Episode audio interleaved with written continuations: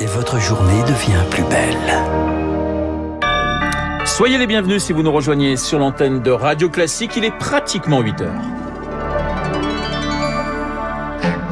La matinale de Radio Classique avec Renaud Blanc. Et voici les titres du journal des Ukrainiens en France. Pour se former à la médecine de guerre, neuf soignants ont été accueillis à Metz pendant une semaine.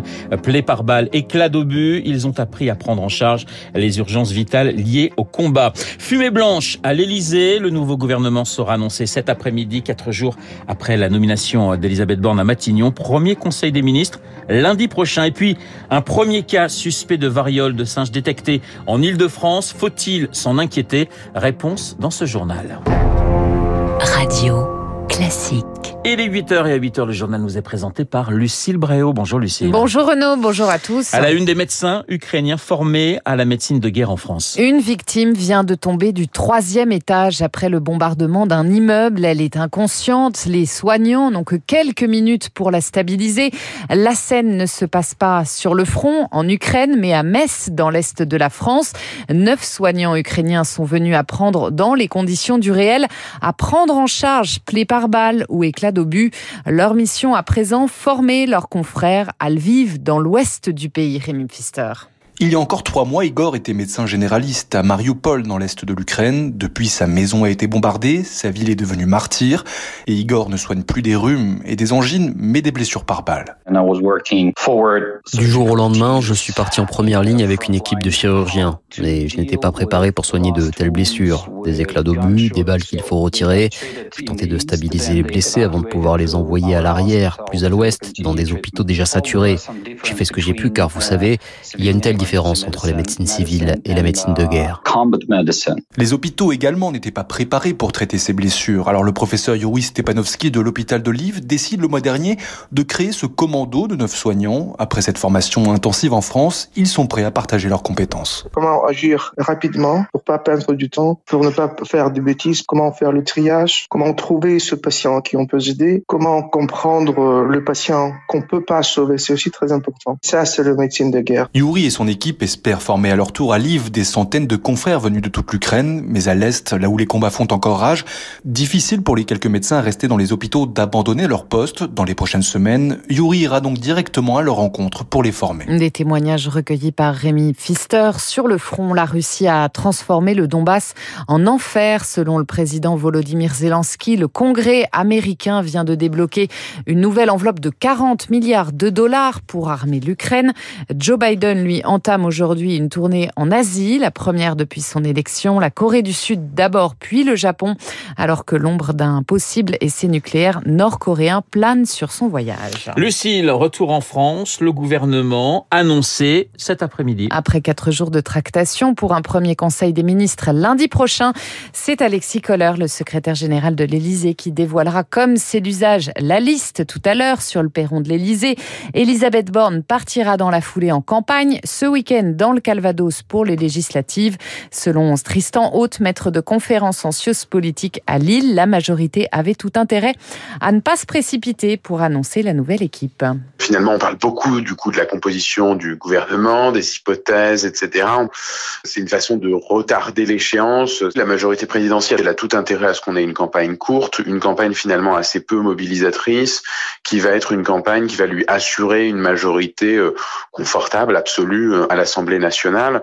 Euh, elle sait très bien qu'une forte mobilisation des électeurs pourrait lui être préjudiciable. C'est ce qu'elle souhaite éviter finalement au soir du premier tour. Tristan Haute, maître de conférence en sciences politiques à l'Université de Lille, joint par Victoire Fort, Damien Abad sera-t-il sur cette fameuse liste dévoilée donc cet après-midi? Son nom circule depuis plusieurs jours pour un Marocain. Le patron des députés Les Républicains sommet de clarifier sa position. Il le fait ce matin dans le Figaro. Il annonce qu'il se met en congé de son parti. LR investira un autre candidat face à lui aux législatives dans l'Ain. À gauche, on est passé, euh, Lucille, de l'union impossible au programme commun. L'Alliance de gauche a dévoilé hier ses 650 propositions communes pour les législatives, un socle programmatique qui ne gomme pas les désaccords entre la France insoumise, le Parti socialiste, Europe Écologie Les Verts et le Parti communiste. Lauriane Tout-le-Monde. Je veux commencer par une confession. Une confession et beaucoup de concessions pour un programme de gouvernement qui scelle l'union de la gauche, le patron du PS, Olivier Faure. Pour laquelle nous n'avançons pas masqué. Nous aurions pu nous limiter effectivement à trois slogans. Il ne s'agit pas d'un cartel électoral. Sur l'Europe, écologistes et socialistes sont prêts à désobéir aux traités. Sur le nucléaire, les communistes ont mis de l'eau dans leur vin. Même le chef des Insoumis, Jean-Luc Mélenchon, lâche sur la sortie de l'OTAN. Je vois bien que le point de vue qui est le mien n'est pas partagé aujourd'hui. Je m'en voudrais de faire un coup de force. Nous ne demandons à personne de renoncer à ses positions. Pour éviter la cacophonie, à chacun son cheval de bataille, son thème de prédilection. Julien Bayou, secrétaire national d'Europe Écologie Les Verts. Euh, je m'en voudrais de citer la devise de l'Union européenne, mais unis dans la diversité, nous voulons euh, proposer un véritable régime parlementaire. Sur 650 propositions communes, seuls 5% sont encore source de désaccord. Le communiste Yann Brossa. Nous sommes d'accord sur l'essentiel. Et l'essentiel, c'est de tourner la page. Espérant la majorité à l'Assemblée, la NUP mise sur l'intervention parlementaire permanente avec un seul objectif, enfermer Emmanuel Macron dans le carcan du président symbolique. Et à noter que la date limite pour déposer sa candidature aux législatives, eh bien, c'est aujourd'hui à 18h. En bref, un nouveau retard d'un an et au moins 3 milliards de livres de surcoût sur le PR d'Inkley Point en Angleterre. Le démarrage de la production est désormais prévu en juin 2027. EDF met ce retard sur le compte des deux ans de pandémie. En bref, le drame s'est déroulé à Plogoff, près de la pointe du Raz, dans le Finistère. Trois membres d'une même famille sont décédés, emportés par une vague.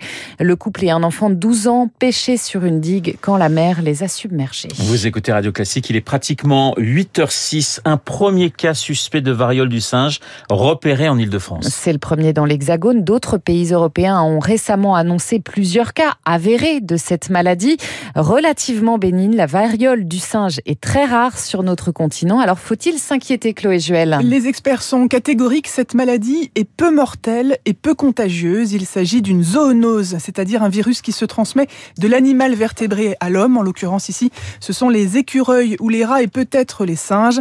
Cette maladie infectieuse donne des symptômes assez classiques. Fièvre, douleurs musculaires, mais aussi de gros boutons sur la peau. Cela dure en général entre deux et trois semaines. Et la majorité des malades se rétablit vite. Rares sont ceux qui sont hospitalisés. La transmission de l'homme à l'homme est également peu fréquente, à moins d'un contact très rapproché. Pas de crainte donc d'une flambée épidémique à l'horizon. Le cas détecté en France doit être confirmé par les résultats d'un test PCR, mais les spécialistes surveillent de près ces dizaines de cas recensés sur les continents européens et américains et cherchent à comprendre comment le virus est arrivé jusqu'à nous alors qu'il circule habituellement sur le continent africain et ce depuis les années 70. Or, dans les dizaines de cas comptabilisés, le lien avec des personnes ayant voyagé là-bas n'a pas été nécessairement établi. Les précisions de Chloé Juel. Après des années de retard et d'échecs, la capsule spatiale de Boeing Starliner est en route vers la station spatiale internationale. Un vol test pour devenir la deuxième entreprise à servir de taxi pour les astronautes de la NASA après SpaceX. Un tirage explosif pour Roland Garros. Le tournoi débute, vous le savez, dimanche. Novak Djokovic, numéro un mondial et tenant du titre.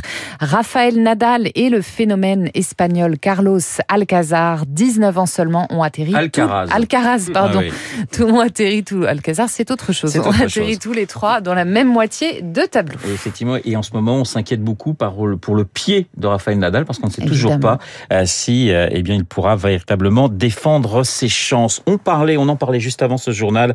Il a signé les bandes, les bandes annonces de Blade Runner de 1492 ou de Chariot de feu. Vangelis est donc décédé hier à l'âge de 79 ans. Oui, pionnier de la musique électronique, cet autodidacte avait trouvé son inspiration dans l'exploration spatiale, la nature, l'architecture futuriste, le Nouveau Testament et le mouvement étudiant de mai 68.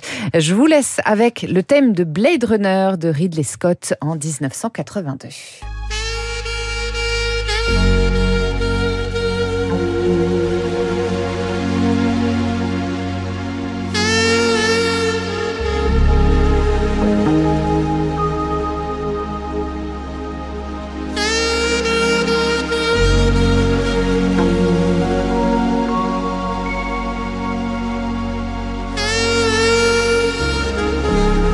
Voilà quelques notes de, de Vangelis pour lui rendre hommage euh, après la science-fiction. Retour sur Terre avec la politique et l'édito de Guillaume Tabar dans un instant et puis mon invité Mathieu Gallet euh, qui publie chez Bouquin Jeux de pouvoir.